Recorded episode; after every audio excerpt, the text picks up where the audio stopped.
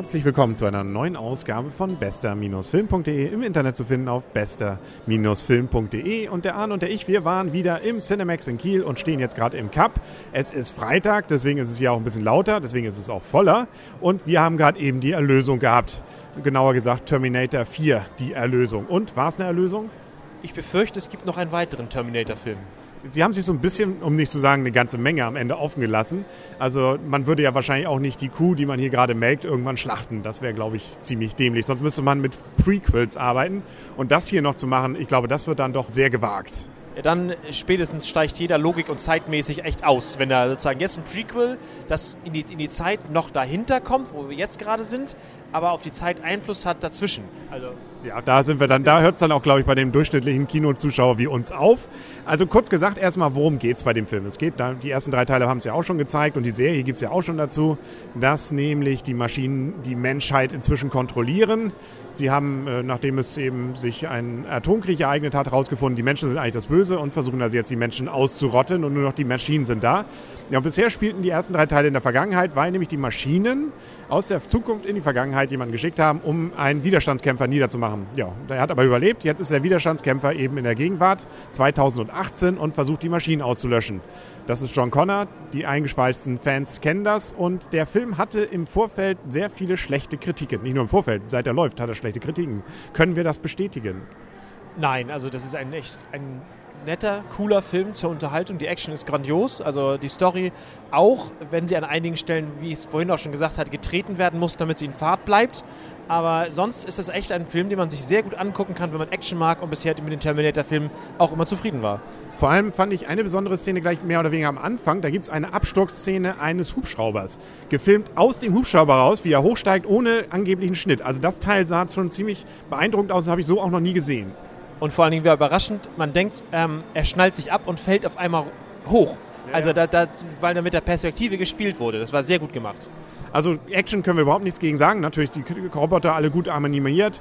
Die Story, ich fand es von vorne bis hinten wirklich spannend. Deswegen wundert mich immer, was die ganzen Kritiken daran auszusetzen hatten. Natürlich, wie gesagt, die Story selber, hm, aber Herrgott, bei Bond hat sich auch keiner darüber aufgeregt und findet die Filme gut. Also hier finde ich, kann man das als würdige Nachfolge machen und man kann es auch, glaube ich, nicht vergleichen mit den Matrix-Filmen. Da wurde es auch gesagt, naja, der dritte Teil war ja dann auch irgendwie Mist. Das ist hier überhaupt nicht, finde ich. Also der Film hat das gut weiter fortgesetzt. Ja, die, gut, die Matrix-Filme waren ja schon immer als Trilogie geplant, nicht? Ja, natürlich. Ob hier sich irgendjemand gedacht hat, wir machen vier Filme oder fünf oder sechs draus, wissen wir nicht. Der erste war ja dann erstaunlich erfolgreich, der erste Teil. Nun ist es aber ja so, dass hier in diesem Film ja sogar noch Arnold einen Auftritt hat. Ne? Mensch, als Politiker wieder dabei, das soll sich mal hier ein, äh, jemand wie Joschka Fischer oder sowas zum Herzen nehmen. Ja, ähm, wir haben schon gerätselt, ob, es, ob der digitalisiert wurde oder wie meine Theorie ist, dass er aus den alten Filmen sozusagen rausgeschnitten wurde und dadurch dann digitalisiert wurde, weil er ziemlich ziemlich echt aussieht in seinen jungen Jahren. Ein bisschen das Gesicht war nicht ganz so kantig, wie ich in Erinnerung habe. Und er war auch ein bisschen breiter, spricht ein bisschen für Digitalisierung, aber gut gemacht. Was ich auch schön fand, waren eigentlich durchaus eine ganze Reihe Anspielungen an die ersten Filme. Normalerweise macht man ja mal viel neue Musik, aber hier hat man viel alte Musik auch eingebracht wieder. Einmal natürlich die typische Terminator-Musik und zum anderen hier und da kam auch wieder N' Roses, Gott hab sie selig, wieder mal zur Geltung, wenn auch immer nur kurz, aber sie kamen immerhin. Ja, äh, Musik fiel aber insgesamt nicht, nicht besonders auf. Und ähm, nochmal ein Wort zur, zur, Ehrenrettung der Story. Also zum Beispiel einmal ganz kurz dieser, dieser, dieser Wendepunkt, wo sie eine Maschine mag oder so, das ist dann schon doch arg hergeholt. Das, das erinnert mich so ein klein bisschen immer an äh, Luke Skywalker, der, ähm, nee, Darth Vader war das, der von innerhalb von fünf Minuten vom Guten zum Bösen mutiert. Äh, das ähm, in, in, dem einen von äh, Star Wars 4 oder so, das ähm, finde ich immer ein bisschen, bisschen schräg, so schnelle Änderungen. Wobei das hier ja, ohne von der Story zu viel zu verraten, relativ offensichtlich wahrscheinlich war, dass das, na gut, dass sie da, hm, na gut, aber dass er, hm, okay, wir wollen nicht zu viel verraten, ne? Aber ich glaube, im Trailer kam das dann auch schon raus. Das fand ich ein bisschen schade, dass man aus dem Trailer schon ein paar Sachen sich eigentlich erarbeiten konnte und ahnen konnte, was passieren würde. Zumindest von einem Trailer. Na gut, okay wir wollen es da nicht weiter verraten. Wer den Trailer nicht gesehen hat, lässt sich vielleicht an der einen oder anderen Stelle überraschen. Trotzdem haben mich noch ein, zwei Stellen auch überrascht. Also deswegen, die Story hatte durchaus was. Ja, die Story hatte was, sage ich auch gar nicht, sondern ich sage ja nur, aus der Story selber gesehen, sozusagen, fehlt ein bisschen die, die Begründung. Aber das ist halt, das macht den Film, tut dem Film eigentlich keinen Abbruch. Wie es auch so schön in dem Film hieß, I'll be back, beziehungsweise ich komme zurück, glaube ich, auf Deutsch. Das nimmt man dann doch in diesem Fall nicht als Drohung, sondern durchaus dann, also wir zumindest, die wir uns jetzt einfach mal gegen die kompletten äh, Kritiker dieser Welt jetzt stützen, äh, einfach mal so hin. Obwohl in Amerika, glaube ich, nicht sehr erfolgreich war. In Deutschland ist er, glaube ich, noch relativ gut in den Kinos bisher. Ja, das wäre auch eigentlich angemessen, muss man sagen. Das ist wirklich ein, kann man sehr gut sehen. Genau, also an Star Trek, unseren Highlight dieses Jahres, kommt sicherlich noch nicht ran.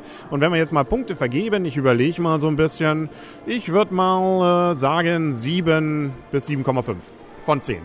Ja, sieben, ich würde auch sagen, sieben ist okay. Ja, einigen wir uns heute mal einig. Mensch, da muss ich nicht rechnen. Einfach sieben von zehn, also ein Film, den man solide wirklich gucken kann und einfach auch gut unterhalten wird, ohne dass da irgendwie das Ganze zu aufgesetzt fühlt, als wenn da jetzt nur versucht wurde, die ganze Story zu melken. Wir haben aber bei den Trailern so ein, zwei gesehen, um mal wieder einen Ausblick in die Zukunft zu bringen. Wir haben ein paar Filme gesehen, die wir, glaube ich, ganz gut fanden, wo wir sagten, oh ja, das sieht hier ganz nett aus. Einmal die Entführung der U-Bahn Pelham 123, glaube ich, so ähnlich.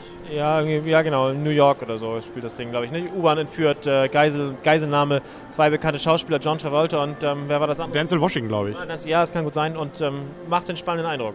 Genau, was war das andere, wo wir sagten, oh ja, könnte man sich angucken? Surrogates. Genau, mit Bruce Willis, glaube ich. Ne? Und äh, es war auch irgendwie seltsam. Eine interessante Story, nämlich da sind die Menschen eigentlich, so gesehen hat es ein bisschen was von Terminator, eigentlich gar nicht mehr selbst auf der Welt. Die setzen sich nur noch in Stühle und steuern ihren Cyborg in der Welt da draußen, damit sie nicht in irgendwelche Gefahren laufen. Und irgendwie läuft das Ganze aus dem Ruder, sonst wäre es ja auch kein Film. Ja, wobei man sich fragt, warum äh, brauchen die da noch Cyborgs dafür? Egal, aber das macht einen sehr interessanten interessanten Eindruck. Genau, und wir haben ja immer noch, was wir schon versprochen haben, Nachts im Museum 2, was wir sehen wollen. Harry Potter kommt demnächst. Gott, wir haben, glaube ich, viel zu tun und äh, die Hörer werden es hoffentlich dann auch erleben. Gibt es noch irgendwelche famous last words heute? Tschüss. Ja, das war schön. Die letzten Worte von ihm. Tschüss. Genau, dem schließe ich mich einfach an. Schöner kann man es nicht sagen und auf Wiederhören.